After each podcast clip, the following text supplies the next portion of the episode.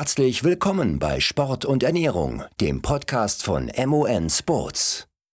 Willkommen beim MON Sports Podcast. Wir haben hier ein leicht anderes Format als sonst. Ihr kennt uns natürlich von den Webinaren und habt auch hier schon mal äh, die Webinare als Podcast gehört. Wir werden jetzt einmal versuchen, in naher Zukunft regelmäßig einen kleinen Interview-Podcast zu machen. Wir haben den Robert dabei. Herzlich willkommen, Robert. Hallo und äh, versuchen uns dann auch immer einen Gast einzuladen äh, aus den verschiedenen Bereichen. Heute haben wir jemanden dabei, der sehr gerne auf äh, losem Untergrund sehr lange fährt. Wir haben Sebastian Breuer eingeladen, auch Sepp genannt. Ähm, man kennt ihn von Geschichten wie dem Badlands in Spanien, was er letztes Jahr gewonnen hat, einer der härtesten Sachen, denen man sich im Radsport stellen kann. Ähm, herzlich willkommen, Sepp, erstmal. Hallo Lennart, hallo Robert. Genau. Ähm, ich habe es gerade schon mal angerissen, du machst verschiedene Ultra-Distance ähm, oder Long-Distance, hast du gesagt, äh, Wettbewerbe mit. Und äh, für alle, die sich noch so ein bisschen mehr in die ganze Thematik reinarbeiten ähm, wollen, haben wir hier schon mal eine kleine Filmempfehlung, den äh, Film Endless, der bei, bei deinem YouTube-Kanal erscheinen wird. Ähm, da kann man auch mal so ein paar Bilder dazu bekommen, zu dem, was du hier äh, jetzt gleich erzählen wirst. Aber erstmal die Frage, wie genau sehen diese Wettkämpfe eigentlich aus, die du da machst, die ich gerade beschrieben habe? Also Badlands, Race Across Andes, Atlas Mountain Race. Äh, sag uns noch ein bisschen mehr dazu. Ja, das ist gar nicht ganz so einfach. Also ähm, das normale Schema gibt es dort nicht. Also die Rennen sind ja immer in den Distanzen auch ziemlich unterschiedlich. Also wir reden zum Beispiel bei Badlands von rund 750 Kilometern. Das äh, Atlas Mountain Race hatte dann schon 1350 äh, Kilometer. Äh, jetzt bald steht Unbound auf dem Zettel, das hat äh, roundabout 560 Kilometer. Also ähm, es gibt nicht so das eine oder diese eine Distanz, wie zum Beispiel das beim Ironman gibt, also die, die Langdistanz. Dementsprechend ist es extrem schwer auch einzuordnen äh, in Bezug auf die Vorbereitung, ob du schlafen musst, ob du nicht schlafen musst, wie viel du essen musst, wie viel du mitnehmen musst. Ähm, und das, das macht, glaube ich, auch so ein bisschen den Reiz aus, dass man ja auch so ein bisschen ins ähm, Ungewisse reinreitet. Ja, und die Länge ist aber meistens halt schon, würde ich mal sagen, wenn du jetzt Anbauen gerade genannt hast, war eher eins der kürzeren Dinge. Ähm, wahrscheinlich schon über acht Stunden, würde ich mal behaupten, wenn ich es jetzt richtig ausrechnen würde. Ja, genau. Also bei Anbauen reden wir von rund 23 Stunden. Ähm, oh, ein bisschen mehr als acht. ja, es, es, ist halt wirklich im Gelände. Also du kennst es ja nur vom, vom Straßenradsport, irgendwie 40er Schnitt. Ähm, den haben wir da jetzt im Gelände ja. nicht ganz. Ähm, aber ja, dann wird es halt schon mal noch mal ein bisschen länger, wenn du, wenn du auf losem Untergrund unterwegs bist. Ja, wir haben hier auch den Robert dabei, um so ein bisschen eine kleine Fragerunde zu machen. Es ist so ein bisschen wie eine ähm, Ernährungsberatung für alle Leute da draußen, die sagen, wir würden gerne mal solche Sachen angehen, die viele Fragen sicherlich auch haben, ähm, wie man sowas angeht, weil Robert, das Wichtigste bei so einem sehr langen Wettbewerb ist ja, ein, dass die Versorgung nicht ausgeht, dass einem die Kohlenhydrate nicht ausgehen. Was würdest du jetzt sagen, ähm, kommt dir als erstes in den Kopf, wenn du an einen solchen Wettkampf denkst? Ja, gute Frage. Also ich bin, muss zugeben, ich bin ja auch eher der, der Kurzdistanz-Racer, also Mountainbike, Cross Country und Cross, also total das Gegenteil. Ähm, ich habe auch, muss ich zugeben, nicht so viel Erfahrung mit der Geschichte, aber wir versuchen es einfach mal. Ähm, also auf jeden Fall natürlich einmal der Wille, das durchzustehen. Ich glaube, das ist ein ganz, ganz entscheidender Punkt. Ich glaube, das sind äh, Belastungen, die man jetzt nicht jeden Tag spürt. Sebastian, du korrigierst mich, wenn ich Quatsch erzähle. Und ähm, mit Sicherheit ein sehr, sehr gutes Grundlagen-Ausdauerniveau. Also ich würde es so einschätzen, dass man so lange Distanzen sehr viel im Fett Max unterwegs ist, vielleicht ein bisschen drüber oder drunter, aber irgendwo in dem Bereich wird sich vermutlich einpendeln. Und ähm, ja, und diesen, dieser, Bereich, dieser Bereich verbraucht ja schon eine große Menge an Kohlenhydrat. Also wir haben jetzt mal Sebastians Daten eingegeben in die Software und ähm, Max von 240 bis 250 Watt errechnet. Und dann ergibt sich ein Kohlenhydratverbrauch im Bereich, sage ich mal, zwischen 80 und 90 Gramm. Und die muss ich natürlich auf jeden Fall zuführen. Zusätzlich verbrauche ich natürlich eine ganze Menge an Fett. Das heißt, äh, allein die Kohlenhydrate werden es nicht richten. Also irgendwie muss ich an Energie kommen, um so eine lange Distanz ähm, in dem Tempo aufrechterhalten zu können. Und das, denke ich, sind so die Eckpfeiler. Also gutes Grundlagenniveau, natürlich sehr gute Verpflegung, ein bisschen Planung, was mich erwartet, auch energetisch und ein unbändiger Wille, das zu schaffen. Haben, äh, Robert hat gerade schon gesagt, Fett-Max-Bereich ist ein Bereich, wo man viel fährt. Wie verlaufen solche Rennen eigentlich genau? Es ist sicherlich vom Profil her äh, super unterschiedlich. Ähm, aber wie laufen solche Rennen ab? Hat man da eine erste Rennstunde, die anders ist als der Rest? Pendelt sich das irgendwann ein? Ja, es ist meistens so, dass in der ersten, ähm, ersten Rennstunde oder ersten zwei Rennstunden äh, noch recht zügig gefahren wird. Also das heißt, ähm, es sind auch oft noch Leute dabei, die, äh, wo man schon vorher weiß eigentlich, dass sie das Tempo nicht durchstehen können ähm, die natürlich dann vorne auch den ganzen Rhythmus ähm, ja, zerstören ähm, und man gewisse Sachen ja auch mitgehen muss, um, um irgendwie in der Gruppe auch drinnen zu bleiben. Das heißt, das sind unplanbare Angelegenheiten, die, ähm, die kann ich halt vorher nicht, nicht hundertprozentig irgendwie ähm, auf dem Schirm haben. Und dann ist es meistens so, dass desto länger das Rennen wird, die Leute ruhiger werden. Ähm, und dann hat man auch so eine gewisse Grenze, wo dann, ich sag mal, nach 200 oder 300 Kilometern oder in Stunden, das sind meistens so irgendwie sieben, acht, neun Stunden, wo die Leute dann ähm, an ihr Limit kommen und ähm, sich dann die, die Spreu vom, vom Weizen trennt. Und ähm, dann versucht man eigentlich auch in seinem, in seinem Wattbereich zu fahren. Also ähm, dass man natürlich dann auch hinten raus dann auch die, die Power hat. Ich habe zum Beispiel bei Badlands äh, ganz extrem darauf geachtet, dass ich äh, nicht überpace, habe die Gruppe am Anfang sogar volles Risiko fahren lassen, habe sie dann zur Mitte des, oder nach, ich sag mal, nach 200 Kilometern wieder aufgefahren und, und dann abgehängt und es dann durchgezogen in meinem Bereich. Ähm, das ist aber von Rennen zu Rennen echt unterschiedlich und hängt auch viel vom Profil ab. Ja, kann man da, Robert, sehr viel falsch machen? Ähm, oder man kann sehr viel falsch machen, davon gehe ich aus, aber wenn man jetzt die ersten Stunden nimmt und es ist hektisch, man verpflegt sich nicht ordentlich, hinten raus schwierig zu korrigieren auch, oder? Ja, absolut. Also es geht schon mal los mit der, mit der Aufmerksamkeit. Also man, man geht ja davon aus, dass wenn mehr als die Hälfte des Glykogens verbraucht ist, so die, die Aufmerksamkeit auch schon so ein bisschen nachlässt, vielleicht auch die Neigung zu Muskelproblemen sich erhöht.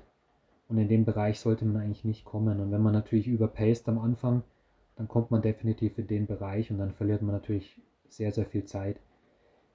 Da habe ich jetzt ehrlich gesagt nicht so die Erfahrung, ob man sich davon wieder erholen kann bei so einem Wettkampf, aber ich würde es jetzt strategisch natürlich, wenn es geht, vermeiden.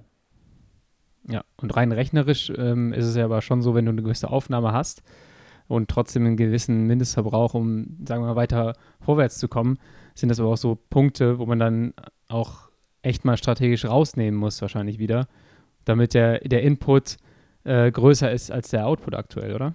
Ganz genau, ja. Und nachdem die, Aufme äh, die Aufnahme irgendwo begrenzt ist, geht es halt auch nur eine gewisse Zeit lang gut. Ja. Also die Speicher sind ja der limitierende Faktor. Ähm, die, die bewegen sich je nach Muskelmasse irgendwo im Bereich von 400 bis 500 Gramm ähm, Kohlenhydraten, also primär in der Muskulatur. Und ähm, ja, wenn die natürlich zum Großteil weg sind, dann wird es schwierig. Und dann muss man schon lange Zeit rausnehmen und wirklich ganz easy fahren oder übersetzt in einem ganz, in einem Bereich, wo sehr wenig Kohlenhydrate umgesetzt werden. Und das ist auch schwierig, weil selbst bei ruhigem Tempo und einer guten Leistungsfähigkeit schon Kohlenhydrate immer mitlaufen. Äh, und, und das wieder aufzufüllen, das, ja, das, das ist schwieriger. Das ist schon mal ein sehr guter Punkt eigentlich, den sich die meisten Leute hier mitnehmen können in den ersten, in der ersten Zeit oder in den ersten Rennstunden. Sepp hat es gerade schon gesagt, muss man vielleicht auch mal ein bisschen mit Köpfchen rangehen und sagen, ich lasse bewusst mal ein paar Leute fahren, weil ich ein Bewusstsein dafür habe, wie viel verbrauche ich gerade und auch ganz bewusst muss man sich die Momente nehmen, um sich zu verpflegen, selbst in den, in den hektischen, in den hektischen Zeiten, ähm, weil sonst kommt man an den Punkt, wo das Kind eigentlich schon in den Brunnen gefallen ist, man irgendwie so einem Defizit hinterherläuft. Ähm, auch ein wichtiger Punkt gerade schon die Konzentrationsfähigkeit. Äh, Gravel ist sehr technisch, kommt auch wieder auf den Kurs an. Ich glaube, Anbauen geht relativ viel geradeaus auf relativ flachen äh, Schotterstraßen. Dann gibt es aber auch Rennen wie Badlands, ähm, die deutlich schwieriger sind oder auch im Tracker. Äh, deine Erfahrung da, hast du das auch schon mal gemerkt, dass die Konzentrationsfähigkeit dann nachlässt und du hast du da auch ein, eine Korrelation mit so deinem Energiespeicher gemerkt? Ja, definitiv. Also ähm, ich merke das meistens daran, dass ich mich verfahre. Äh, das, äh, ist dann, das ist dann auch direkt die, die Strafe dafür. Also mir ist es bei Badlands und äh, im Atlasgebirge passiert, dass ich mich äh, zweimal verfahren habe. Ich hatte sogar im Atlasgebirge am Ende 15 Kilometer zu viel. Äh, bei Badlands waren es, glaube ich, am Ende vier mit ein paar Höhenmetern. Ähm, das sind natürlich Sachen, wo du dann ein bisschen unaufmerksam bist und, und äh, vielleicht auch den Blick gerade für andere Dinge hast und dann wieder versuchen musst, irgendwie ähm, ja, dich zu, zu refokussieren. Ähm, äh, das ist dann aber auch nochmal ein ganz guter Weckruf zu sagen, okay, ähm, ich esse jetzt wirklich nochmal einen Riegel oder ich nehme nochmal einen Schluck aus der Flasche, bevor es am Ende gleich ähm, vollkommen ja. zu spät ist. Und bei so einem Rennen ist es eigentlich immer so, dass du von, ähm, ja, von einem Höhepunkt zu einem Tiefpunkt kommst und innerhalb von ein paar Minuten auch wieder auf einen Höhepunkt bist. Und so wechselt sich das im Grunde genommen immer ab. Und du hast tatsächlich die Möglichkeit, über einen guten Resupply ähm, ja, diese, diese Löcher auch dann äh, zu stopfen. Auch wenn die, die Intervalle natürlich immer kleiner werden. Ja. Und wie machst du das äh, in deiner Verpflegungsstrategie? Also wir arbeiten jetzt ähm, seit, ja, würde ich sagen, Anfang des Jahres äh, intensiv zusammen äh, mit, mit dir. Ähm, wie verpflegst du dich bei einem Rennen beispielsweise wie dem Atlas Mountain Race? Du hast eben schon gesagt, glaube ich, 1300 Kilometer. Ähm, du kannst jetzt nicht Unmengen an Supplies mitnehmen, aber wie sehen so deine ersten Stunden aus, wo du noch aus den Vollen schöpfen kannst? Also vom Setup her ist es so, dass ich meistens eine Trinkblase auf dem Rücken habe, die hat zwei oder drei Liter. Also jetzt vergangenes Wochenende beispielsweise im Gravel Race ähm, zwei Liter, sonst drei, ähm, plus noch zwei oder drei Flaschen am Rad. Und ähm, die habe ich dann wirklich äh, maximal präpariert. Das heißt, ähm, ja, mit, mit ordentlich Pulver bzw. Race Carb X jetzt von, von MON. Ähm, und zusätzlich habe ich in der, in der Rahmentasche dann noch, noch Gels ähm, oder, oder Riegel aber klar, das ist natürlich ein, ein, Vorrat, der bei gewissen Rennen ausreichen kann, aber bei vielen Rennen das nicht tut. Das heißt, ähm, da werde ich mich halt über, über andere Quellen dann auch verpflegen müssen. Und von der Technik her, du hast gerade schon gesagt, eine Trinkblase, sowas ist schon zu empfehlen. Ich habe jetzt selber bei meinem ersten oder bei meinem zweiten Gravel-Rennen am Wochenende das erstmal so einen Trinkrucksack da dabei gehabt. Fand es eigentlich schon ganz gut, weil man die Hände am Lenker lassen kann. Ähm, hast du da noch so weitere Tipps, für die Leute, die sagen, ey, ich möchte nur so ein Gravel-Rennen probieren und was kann man da technisch auch richtig machen und welche Fehler kann man vermeiden? Ja, ich würde sagen, der, der größte Punkt ist tatsächlich die, der Trinkrucksack. Also wenn du die Möglichkeit hast, vielleicht auch da vorne eine kleine Tasche irgendwie äh, am Rucksack zu haben, wo du nochmal auch ähm, ja, Gels reinstecken kannst oder auch dann, ich sag mal, die leere Gelpackung einfach ganz schnell reinstecken kannst, um die Hände auch am Lenker zu halten, ist das äh, ja. ein Riesenvorteil. Ähm, ich würde sagen, ganz, ganz wichtig, versuche niemals irgendwie die Gels so zu packen, dass sie innerhalb äh, oder in der Nähe eines Multitools liegen, wenn sie in der Rahmentasche sind, weil das könnte zu einer großen Sauerei führen auf Gravel. Ja. Ähm, aber sonst unterscheidet sich das jetzt gar nicht so großartig von, von einem Straßenrennen, wo du auch Verpflegung mitnehmen musst. Ja. Ähm, um den Ball jetzt mal wieder zum Robert zu spielen, die Aufnahmerate ist bei so einer, so einer Geschichte ja auch super entscheidend. Also am Ende musst du halt versuchen, den Tank so lange so voll wie möglich zu halten. Äh, wie sieht aus deiner Sicht so ein Train the Gut, was wir immer wieder ansprechen, ähm, wie ist so ein optimaler Verlauf von so einem Train the Gut? Also wir haben im Vorgespräch schon drüber diskutiert.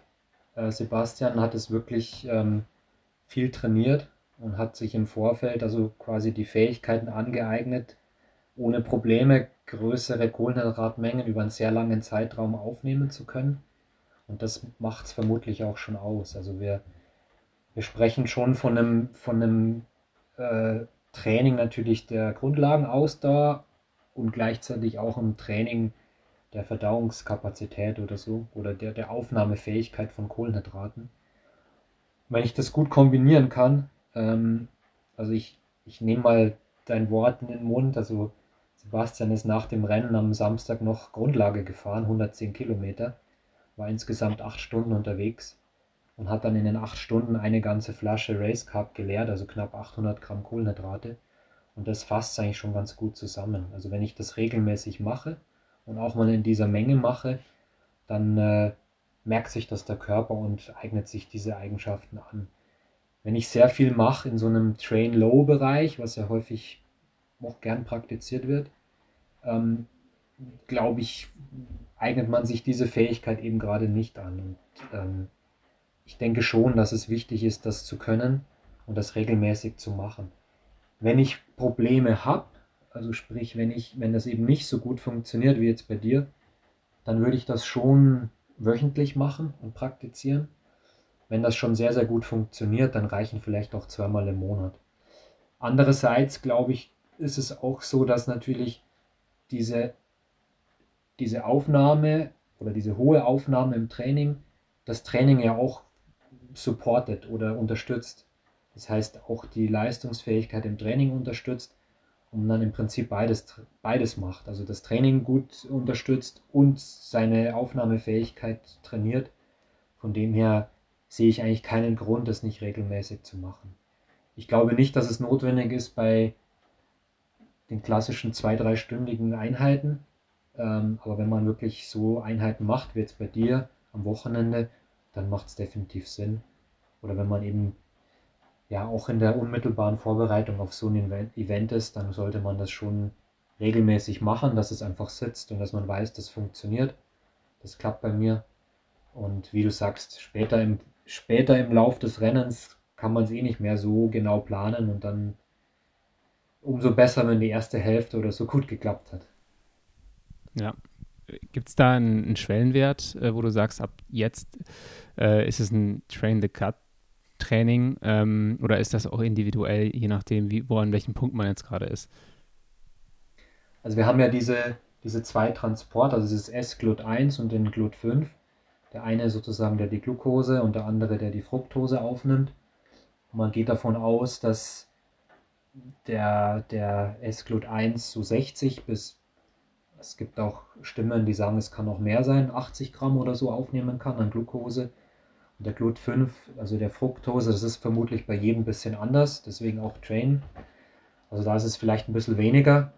Wie gesagt, so ganz genau kann man das jetzt bei jedem Einzelnen nicht, nicht sagen. Und meines Wissens ist es auch schwierig, das wirklich irgendwie zu messen. Also die meisten werden nicht die Möglichkeit haben, das zu messen. Von dem her, glaube ich, sind so 90, 100 Gramm so gut wie bei jedem möglich. Also es hängt auch nicht ab vom Körpergewicht oder vom Geschlecht oder so, sondern einfach von dem, von dem Üben dieses Prozesses. Ähm, und ich glaube, wenn wir uns in dem Bereich bewegen, dann funktioniert das für, für jeden oder für jede. Und ähm, das wäre auch gleichzeitig so die Empfehlung. Also man geht schon davon aus, dass wenn ich das übertreibe, also wenn ich extrem viele Kohlenhydrate zuführe, dass möglicherweise oder vermutlich der, der Fettstoffwechsel auch etwas unterdrückt wird und dass in dem ja. Fall, also dieser, dieser langen Distanz und dem nicht ganz so extrem hohen Tempo, nicht erwünscht ist. Von dem her würde ich versuchen, in dem Bereich, also auf dem Bereich abzuzielen, so irgendwo im Bereich, ich sage jetzt mal grob 80 bis 100 Gramm und die Energie, die ich zusätzlich verbrauche, dann durchaus auch über, wie du beschrieben hast, über Riegel oder später auch bitte berichtige mich, wenn ich, wenn ich falsch liege, irgendwas von der Tankstelle oder so mir zuführe. Ähm, weil irgendwo muss die Energie rein. Ja. ja. Wie sieht das denn in, im, ja, in der Realität dann aus? Also ich glaube, die ersten paar Stunden hast du gerade schon beschrieben, hast du noch genug Sachen an Bord. Irgendwann äh, sind dann auch alle MON-Sachen aufgebraucht und dann geht es raus in die Wildnis. Äh, ich glaube, Badlands, Cola und Snickers ist jetzt vielen Leuten bekannt, dass das deine Fueling-Strategie war. Ähm, wie erinnerst du dich auch daran zu fuelen und planst du das im Voraus dann? Ich glaube, dass man ähm, auch das äh, über die Zeit lernt. Also du hast dann irgendwann ein Gefühl dafür, ähm, dass du nicht erst isst, wenn du Hunger hast. Ähm, auch wenn man das mal so einfach sagt, ähm, bei so einem Rennen, wenn du halt schon irgendwie äh, 12, 13, 14, 15 Stunden unterwegs bist, hast du das vielleicht nicht mehr so auf der Pfanne zu sagen, okay, ich muss jetzt was essen. Das heißt, Du hast aber dann irgendwann auch so dein, dein Gefühl so weit zu sagen, okay, jetzt ist es wieder soweit. Ähm, und du machst es einfach regelmäßig oder über, über kleine Gadgets, wie zum Beispiel beim Garmin, ähm, der dir regelmäßig alle halbe Stunde sagt, du musst jetzt mal einen Riegel nachschieben. Ja. Ähm, und ja, dann, ich sag mal, bei Rennen wie Badlands ist es halt so, dadurch, dass du da nicht äh, durch die Zivilisation fährst, hast du auch nicht regelmäßig ähm, irgendwie die Möglichkeit zu, zum Resupply. Und wenn du dann mal eine hast, dann schlägst du halt zu ähm, und deckst dich ja. ein. Ähm, und dann weißt du halt, bis, zur, bis zum nächsten äh, Stop musst du das aufgebraucht haben, weil du brauchst halt auch wieder ein bisschen Platz in den Taschen. Ja. Gibt es da Produkte, Robert, aus deiner Sicht, die man dann eher vermeiden sollte, die in Kombination mit, mit Sportnahrung vielleicht auch eher schlechter dann funktionieren? Gute Frage. Ich glaube, einfach ausprobieren im Vorfeld. Also sicher hat, sammelt man seine Erfahrungen und sollte vielleicht versuchen, dann die Produkte ja irgendwie zu bekommen, die man, die man gut verträgt und die man mit denen gut klarkommt. Also ich denke mal, Snickers als Beispiel wäre jetzt eine Mischung aus übersetzt irgendwie Zucker und Fett. Vielleicht gar keine ja. so schlechte Idee für das, für das Vorhaben. Und Cola, gut, ähm, wäre jetzt Mischung 1 zu 1, Glucose, Fructose, wäre ähm, zu viel Kohlenhydrate letztlich, also zu konzentriert. Ähm, wenn ich da noch irgendwie Wasser hinzufügen kann oder andere Flüssigkeit, dann, dann sollte das ganz gut funktionieren. Schaut man dann an den Punkten auch, äh, dass man eine Proteinquelle findet? Ähm, und gibt es da jetzt, ich weiß nicht, ob du eins auf Lager hast, aber gibt es da einen Tipp von der Tanke? Was kann man auch an Proteinen oder an Fetten zuführen, die dann in dem Bereich hilfreich sind? Ich sag mal so, oder um ein bisschen weiter auszuholen, ich glaube, dass, dass wir Menschen das ziemlich verlernt haben, irgendwie nach Instinkt auch zu essen. Das heißt, ähm, wir haben irgendwie im Schädel, du musst jetzt irgendwie das und das essen, aber ähm, ich sag mal, wenn ich zum Beispiel meinen Hund beobachte, dann ist es ganz oft so, dass der mir im Grunde genommen genau mitteilt, was er, auf was er gerade Bock hat, weil er irgendwie, ich sag mal, wenn ich jetzt zum Beispiel einen gewissen Salzhunger habe, dann weiß ich, muss ich was Salziges essen und dann hat das irgendwie auch äh, einen Hintergrund. Ähm, und ich habe zum Beispiel mittlerweile, oder ich versuche da sehr darauf zu achten, dass ich in mich reinhöre und mich selber frage, auf was habe ich gerade Lust und auf das, was ich gerade ja. gar keinen Bock habe, das weiß ich, das brauche ich halt auch gerade nicht. Und jetzt dann das Beispiel von der Tankstelle. Ähm, ich bin sicherlich ähm, im, ich sag mal, im normalen Leben ähm, achte ich schon sehr, sehr drauf, was ich esse. Das heißt, normalerweise Snickers oder Cola oder so ein Kram würde nicht auf meiner To-Do-Liste stehen. Ähm, aber zum Beispiel an der Tankstelle gibt es ja auch diese, diese Fertig-Wraps, ähm, wie, ich weiß nicht, diese, die sind so ein bisschen in Plastik eingepackt. Ähm, die sind zum Beispiel ganz gut. Also da hast du meistens auch ein bisschen irgendwie was, was Proteinhaltiges drin. Du hast was Salziges. Ähm, die haben eine ganz gute Konsistenz, die man so essen kann. Die kannst du auch gut mitnehmen. Ähm, die würde ich jetzt im normalen Leben niemals essen, weil ähm, da, also da würde ich nicht im Ansatz irgendwie die Hand dran packen. Aber bei so einem Rennen ähm, funktioniert das sehr gut, muss ich sagen. Ist das aus äh, ernährungswissenschaftlicher Sicht äh, zu bestätigen? Wenn, wenn das Beef Roll dich äh, anlacht, solltest du es auch essen? Absolut. Also ich fand das ganz cool, was du gesagt hast mit dem auf den Körper hören. Das haben wir tatsächlich zum Großteil verlernt und vielleicht ist ja so ein langer Wettkampf irgendwie auch prädestiniert dafür, auf seinen äh, ja, Instinkt zu achten. Ja, du gehst halt wirklich so ein bisschen ähm, back to the basics. Also ähm, jetzt zum Beispiel im, im Atlas Gebirge. In Marokko war das nochmal alles ein bisschen extremer, weil du da natürlich auch darauf achten musst, dass du dir nicht den Magen irgendwie verdirbst mit äh, Sachen, die, die dort unter nicht so ganz hygienischen Bedingungen äh, gelagert werden. Aber ähm, ich habe zum Beispiel eine Zeit lang dort auch von diesen Tajinen gelebt. Das heißt, die werden ja so heiß ähm, zubereitet, dass im Grunde genommen alles, was mir irgendwie gefährlich werden könnte, ähm, irgendwie schon wahrscheinlich abgetötet ist. Und dann kannst du auch ein Omelett essen oder irgendwie ein bisschen äh, Gemüse. Ich habe jetzt auf Fleisch in dem Fall komplett verzichtet. Aber ähm, das sind natürlich Sachen, die, die sagt dein Körper dir dann auch so, da habe ich jetzt gerade irgendwie extrem Hunger drauf. Ähm, oder zum Beispiel letzte Woche, nach dem, nachdem ich dann ähm, meine 8-Stunden-Einheit äh, beendet hatte, habe ich abends äh, neben dem normalen Essen, also ich habe dann irgendwie gebratene Nudeln gegessen, habe ich noch ähm, eine Suppe gegessen, also was Salziges. Und das tat mega gut. Ähm, und ich glaube, dass mir das am nächsten Tag dann auch echt ein bisschen geholfen hat, dann einfach wieder irgendwie sieben Stunden trainieren zu gehen. Ähm, das sind so Sachen, die, die sagt dein Körper dir halt. Ja, ja, definitiv. Das ist äh, immer noch mal ein ganz guter Tipp an die Leute, die ja hier auch gerne was mitnehmen sollen, dass sie dann nicht nur rein nach den wissenschaftlichen Erkenntnissen gehen, sondern auch ein bisschen nach dem, nach dem Bauchgefühl. Ähm, du hast gerade schon ein bisschen dein Training angesprochen. Äh, magst du uns mal so ein bisschen mitnehmen, wie auch so ein Training für so einen Wettkampf ausschauen kann? Im Grunde wahrscheinlich gar nicht so unterschiedlich, wie dein Training äh, für, äh, für kürzere äh, Kriterien aussieht. Also jetzt mal abgesehen von diesen sieben oder acht Stunden Einheiten, die ich jetzt auch hin und wieder mal einschiebe. Ähm, Aber es ist auch so, dass ich ganz oft irgendwie äh, 30-30 Intervalle fahre, 40-20, äh, Zone 2. Ähm, das sind, glaube ich, alles Sachen, die ähm, die Triathleten machen, die die Straßenrennfahrer machen, Mountainbiker. Ähm, das, das sind auch Sachen, die ich mache. Zumal ich auch dazu sagen muss, ich bin ganz normal berufstätig. Das heißt, ähm, ich habe jetzt auch nicht jeden Tag irgendwie acht Stunden Zeit, um Fahrradfahren zu gehen. Schön wäre es, aber es ist halt einfach leider nicht so. Ähm, wahrscheinlich wäre das noch ein Riesenpotenzial, aber ja, ich habe natürlich auch Einheiten, die sind mal irgendwie anderthalb, zwei Stunden lang oder auf der Rolle irgendwas. Ähm, also das, das klingt immer sehr, sehr extrem, aber im Grunde genommen ist es ähnlich wie dein Training auch. Ja, okay. Und ähm, wenn du jetzt an, an, so einen, an so einen Wettkampf denkst, Robert, äh, du, wir haben gerade schon über die Balance gesprochen zwischen dem Fahren lassen äh, und dem dann äh, doch nicht zu weit weg sein am Anfang von so einem Wettkampf. Wie würdest du das dann auch mit verschiedensten Produkten fueling-technisch gestalten? Das ist ja auch, wir haben im Vorgespräch gerade schon mal so ein bisschen gequatscht und gesagt, vielleicht kann man auch mit Slow Carb starten. Jetzt hast du aber dann so eine Phase, wenn man jetzt einfach mal ähm, Girona als Tracker nimmt, bei der 100er Runde geht es erstmal 15 Minuten, alles was geht berghoch oder es gibt auch sehr intensive Starts. Äh, gibt es da so ein Allheilmittel in der Strategie ähm, oder wie, wie würdest du halt daran gehen? Also rein physiologisch ähm, denke ich mal, ist der Anfang mit entscheidend. Also dass man nicht sofort von Minute 1 an äh, Kohlenhydrate zuführt, könnte eine Strategie sein.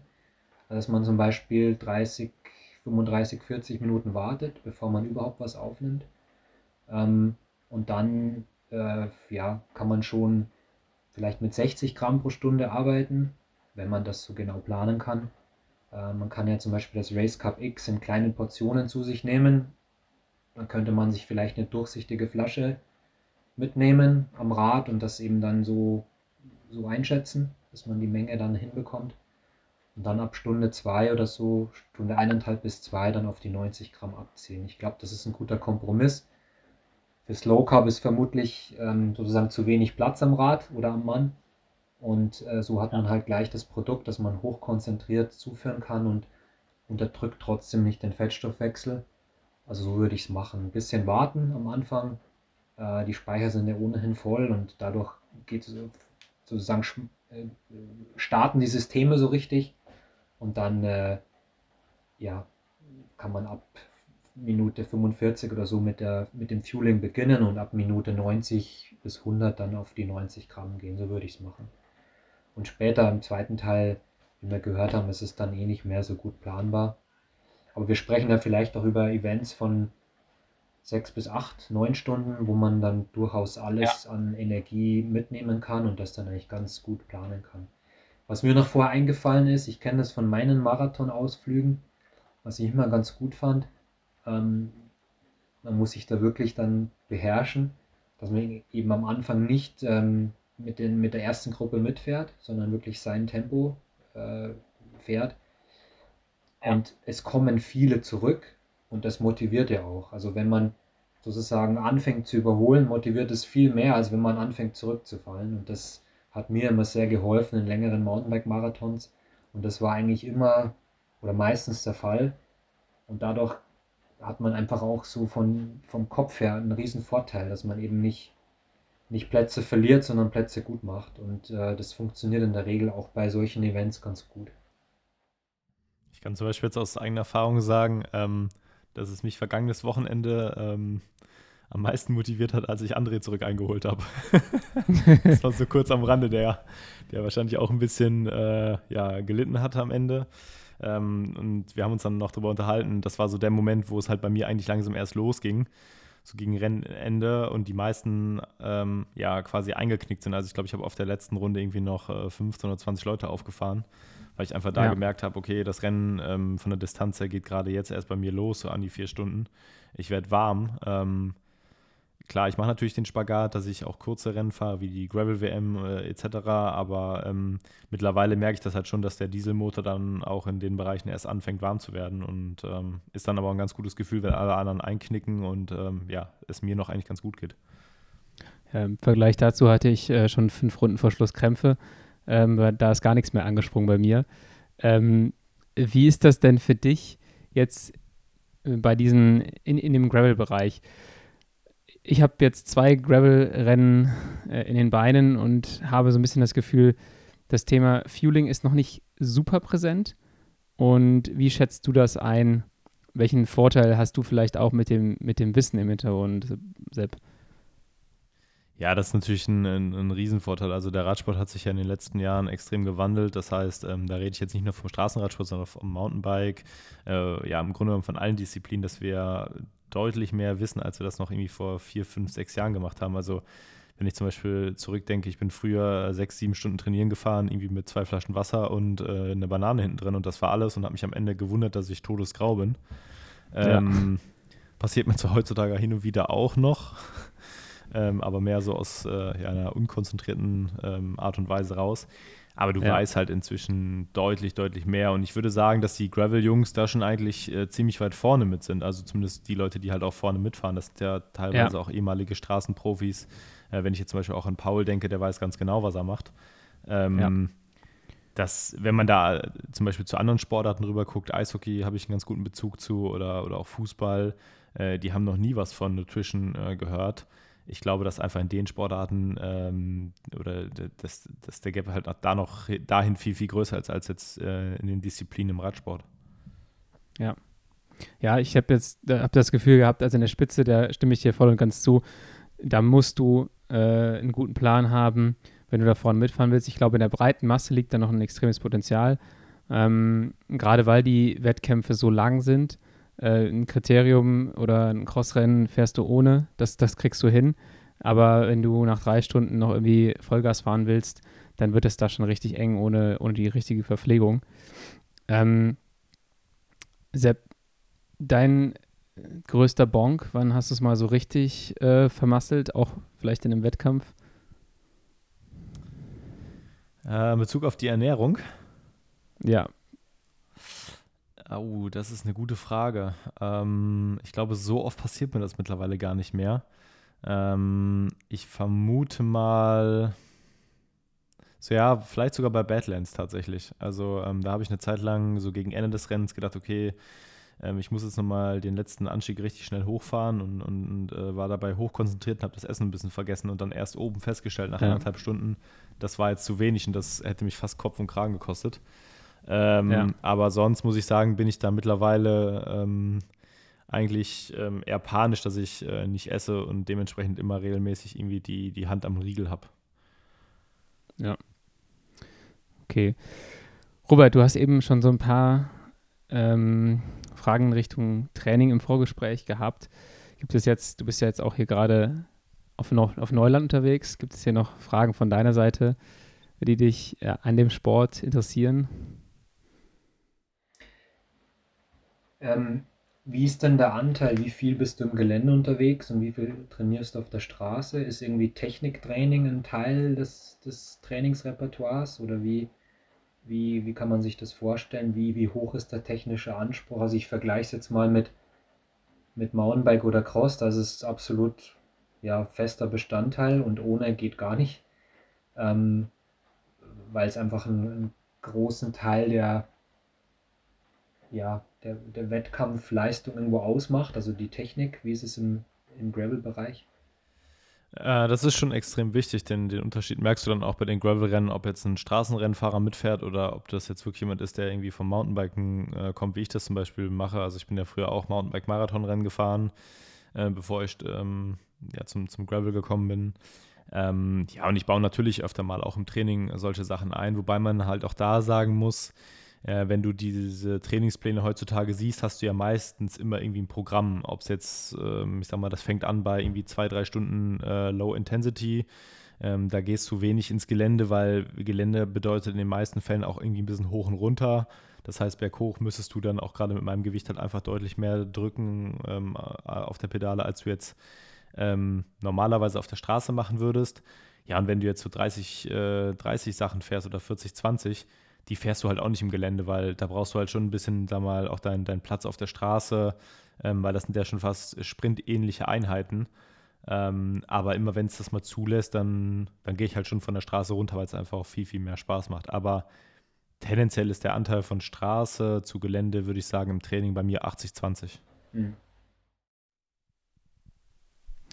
Ich habe dann, weil du gerade das äh, Gelände auch ansprichst, wie sieht denn, wenn du dir so eine Datei von deinem Rennen anguckst, ich weiß gar nicht, ob du es machst oder ob du das einfach nur an, an Lukas, deinen Trainer, abgibst, ähm, aber es macht ja auch einen Unterschied, ob du konstant fahren kannst in einem Fatmax-Bereich oder in so einem, in so einem Offroad-Bereich auch viel On-Off hast.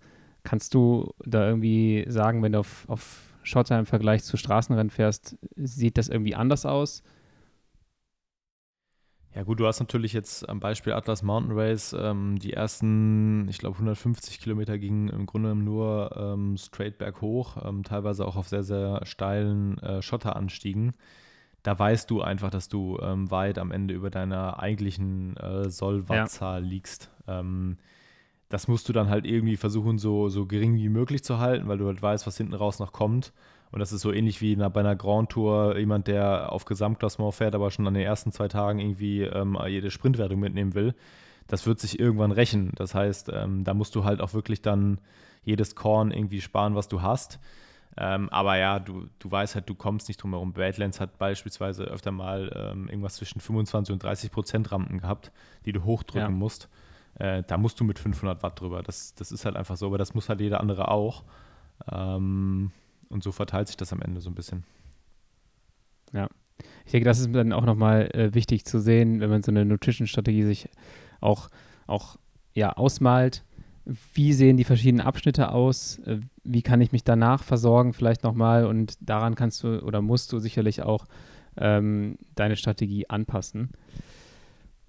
Sepp, du hast doch jetzt hier auch ähm, schon mal, bevor wir diesen Podcast aufgenommen haben, gesagt, dass es auch von deiner Seite noch so ein paar Fragen gibt, in welche Richtung man das im Gravel und im Long Distance mach, machen sollte, auch mit der, mit der Vorbereitung.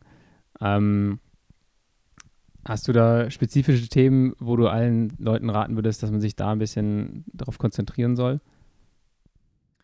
Im Grunde genommen ist, ähm, ist eigentlich meine Erkenntnis, dass man auch versuchen sollte, geschmacklich ein bisschen Abwechslung zu haben. Das heißt, ähm, wenn ich jetzt irgendwie ähm, den ganzen Tag nur Race Cup mit mir mitführe, dann ist es wahrscheinlich deutlich früher der Moment, wo du sagst, du kannst das Zeug gerade nicht mehr sehen. Also ich ja. habe den, den, den, riesengroßen Vorteil, dass, oder ähm, bei MON sind die Produkte ja verhältnismäßig geschmacksneutral. Also wenn ich zum Beispiel an Power Carb denke, ähm, das ist nicht bei weitem so süß, wie das andere Hersteller machen. Ähm, ja. Das heißt, du kannst das deutlich länger konsumieren, das heißt ähm, auch länger ins Rennen rein, ähm, ja, mit, mit Produkten planen. Ähm, und beispielsweise bei Riegeln ist es so, ich bin ein riesengroßer Fan von den Porridge Bars. Ähm, in, in, beiden Geschmacksrichtungen, die kann ich auch abends noch auf der Couch essen, das ist gar kein Thema. Aber dann ist halt auch mega cool, wenn du so ein, so ein ähm, ja, auch mal irgendwas mit Aprikose beispielsweise dabei hast. oder das ja. Mango-Gel. Ich bin ein sehr, sehr großer Mango-Gel-Fan. Ähm, jetzt ist das so in Rennen manchmal nicht ganz so easy zu nehmen, weil es halt einfach sehr, sehr dickflüssig ist. Aber auf der anderen Seite gibt es dir aber auch so ein volles Gefühl im Mund. Das heißt, dass du das Gefühl hast, du isst auch gerade wirklich was. Ähm, und ich würde halt immer versuchen, so ein bisschen die Abwechslung zu treffen ähm, aus, aus allen Produkten, dass du ähm, möglichst lange äh, mit diesen Produkten im Rennen hantieren kannst, bevor du wirklich auf andere Sachen zurückgreifen musst, die, die äh, dein Geschmack dir gerade irgendwie vorschreibt. Ja. Okay.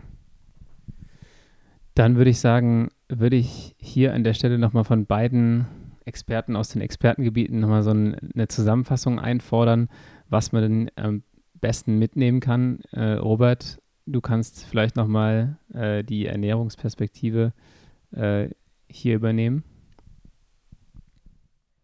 Ja, also klar, für, für lange Events oder je länger, umso wichtiger ist die Verpflegung. Der Glykogenspeicher der Muskulatur reicht auf gar keinen Fall für die, die Länge des Wettkampfs aus. Das heißt, Verpflegung ist absolut äh, rennentscheidend. Ähm, Im Vorfeld ausprobieren, Stichwort Train the Gut. Ähm, viele Einheiten mit optimaler Verpflegung fahren.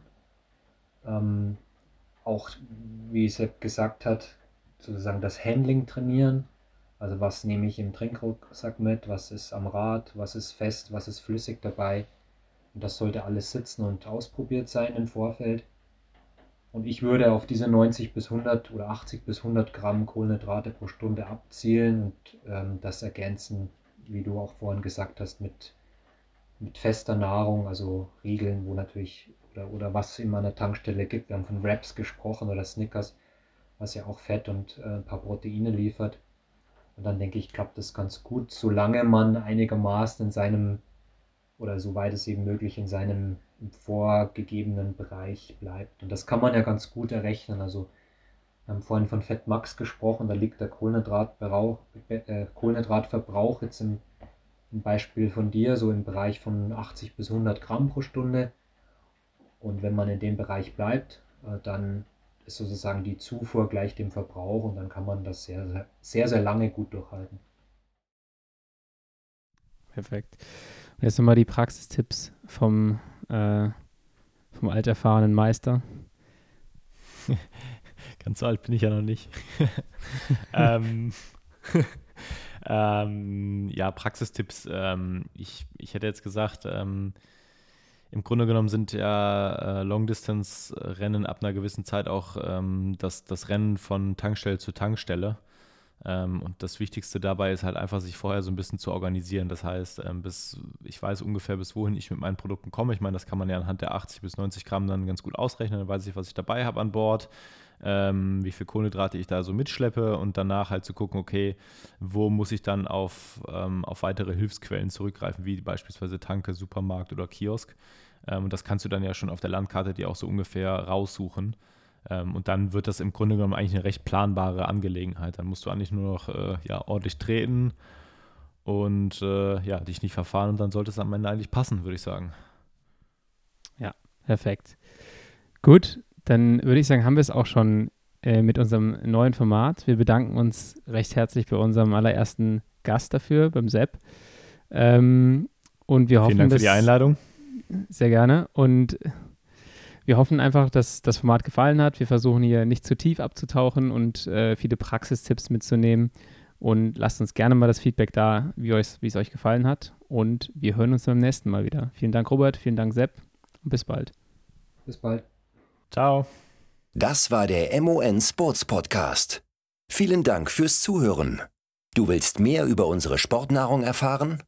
Besuche uns auf mon-sports.com